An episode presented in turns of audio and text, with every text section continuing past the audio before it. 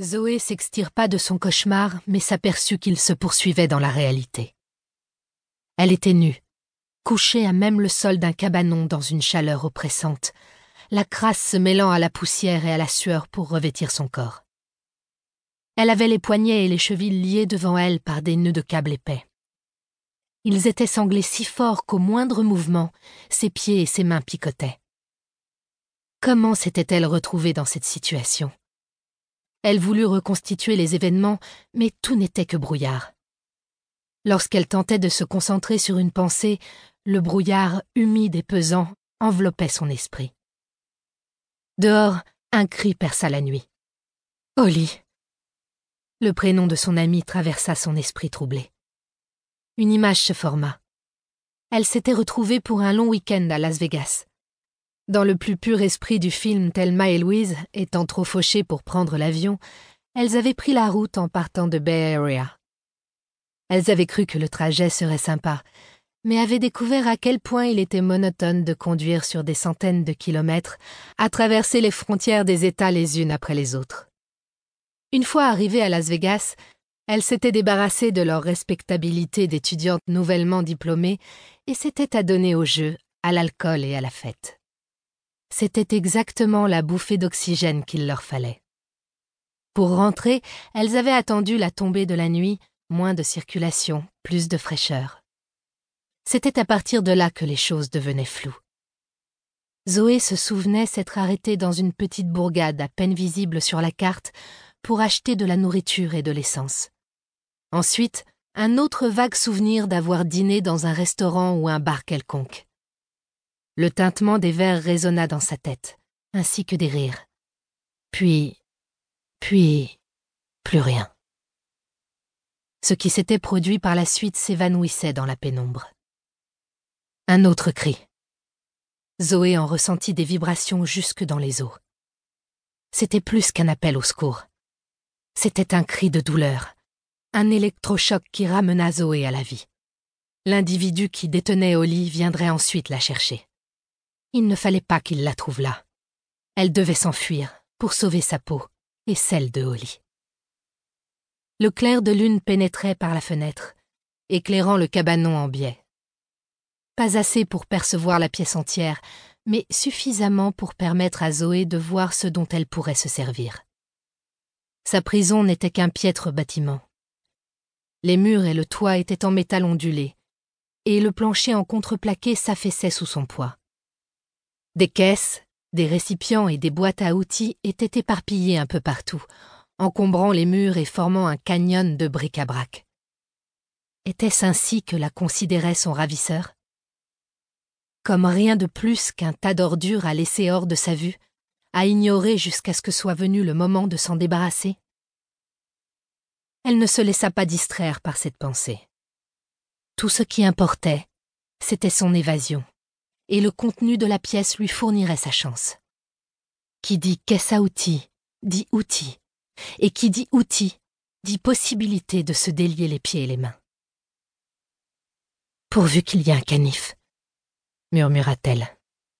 Un cri retentit à nouveau, suivi de sanglots et de supplications affaiblies. Zoé avait bêtement cru être dans le pire pétrin de sa vie, mais, de toute évidence, ce n'était rien comparé au calvaire que vivait Oli. Elle pouvait à peine imaginer ce que subissait son ami. J'arrive, Oli, murmura-t-elle. Son ravisseur avait commis une erreur. En lui liant les mains et les pieds par devant, il lui avait laissé une marge de manœuvre. Manifestement, il ne s'attendait pas à beaucoup de résistance de sa part. Elle roula sur le côté et se mit à quatre pattes. Avec sa petite carrure, ce fut facile, mais son corps en bavait et elle dut s'appuyer sur ses coudes et ses genoux.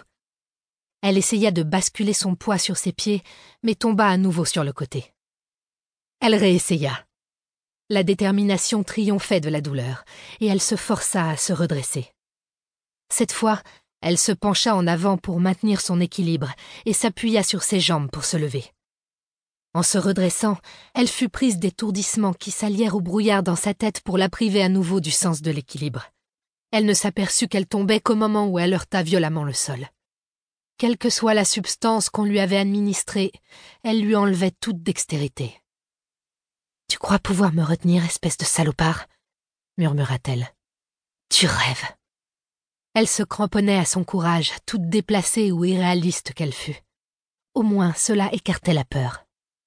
Elle roula pour se remettre à quatre pattes et avança péniblement à la manière d'un ver de terre, s'appuyant sur les genoux et les avant-bras, tout en écoutant les gémissements et les plaintes de Holly qui filtraient à travers les murs. Pauvre Holly.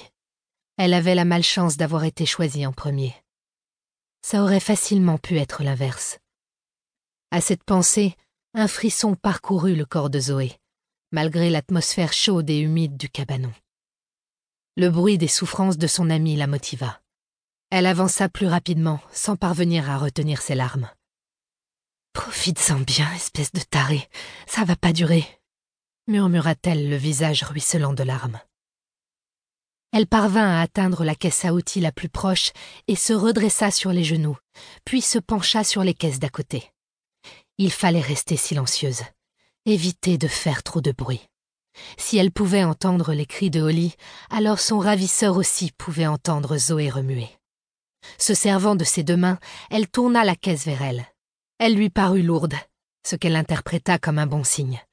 Une caisse à outils lourde, c'était une caisse à outils bien équipée. Zoé souleva le couvercle. Des tournevis, des clés à molette et quelques pinces remplissaient le plateau du dessus. Elle le souleva et trouva son jackpot. Un cutter. Elle le saisit et le serra contre sa poitrine.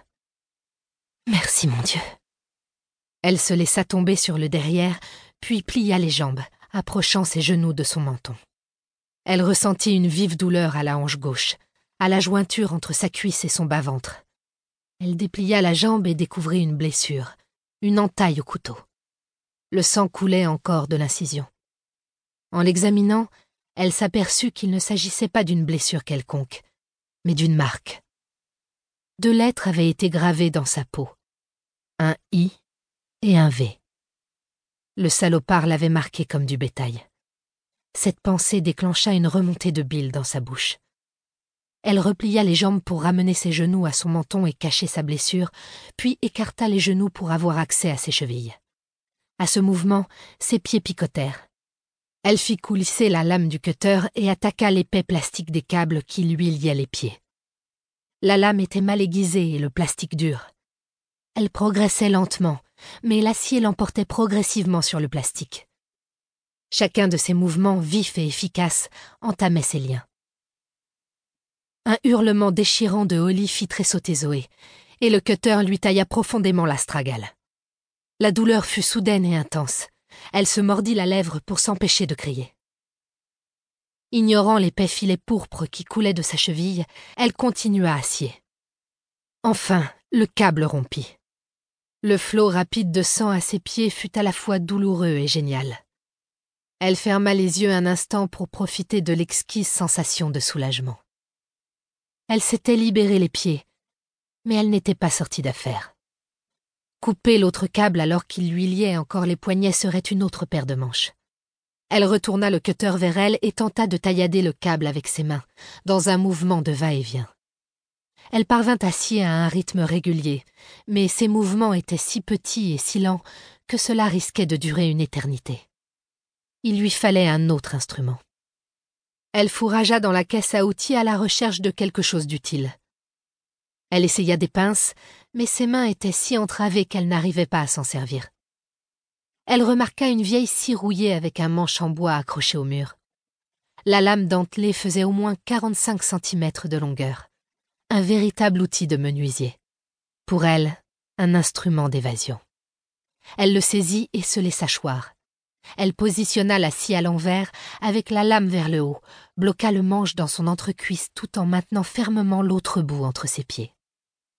Cette fois, au lieu d'agiter la scie sur le câble comme elle l'avait fait avec le lien qui lui maintenait les chevilles, elle remua ses poignets attachés le long de la lame. Les dents de la scie étaient larges et taillaient difficilement le plastique. Le câble avait du mal à passer entre chacune, mais à chaque accrochage, elles entamaient le lien. Après quelques minutes d'effort, le câble finit par céder. Elle fit un large sourire en se massant les poignets.